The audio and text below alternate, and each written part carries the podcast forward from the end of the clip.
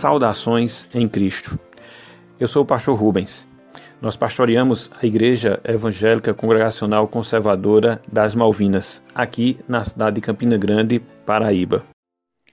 Devocional 1 Andando com Deus. Gênesis 5:24. Andou Enoque com Deus e já não era, porque Deus o tomou para si.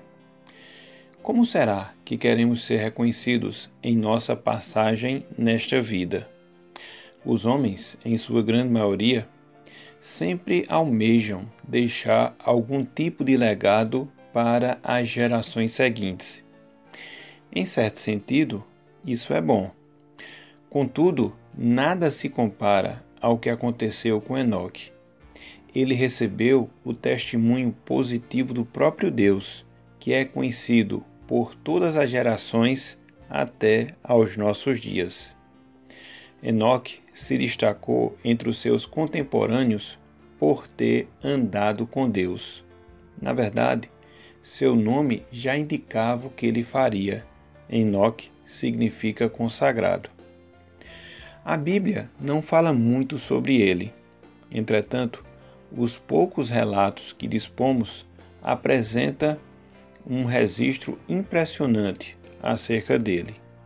Em Judas 14, por exemplo, Enoque é reconhecido como um pregador da palavra. O texto diz: Quanto a estes, foi que também profetizou Enoque, o sétimo depois de Adão, dizendo: Eis que vem o Senhor entre suas santas miríades.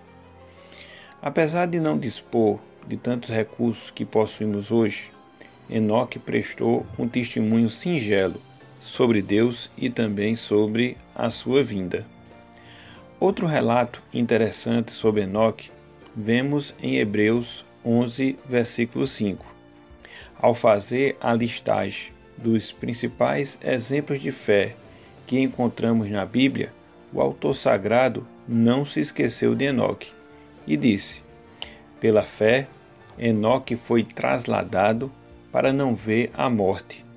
Não foi achado, porque Deus o trasladara, pois antes da sua trasladação obteve testemunho de haver agradado a Deus.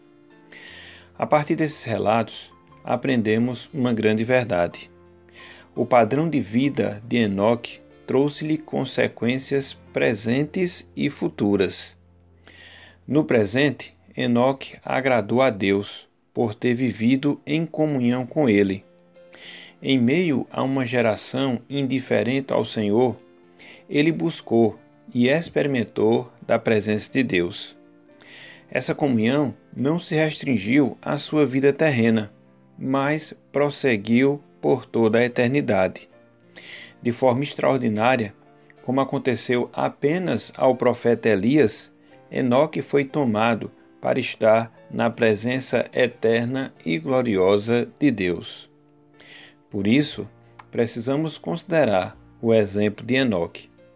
Por mais que tenhamos planos e projetos nesta vida, nada se compara ao andar com Deus.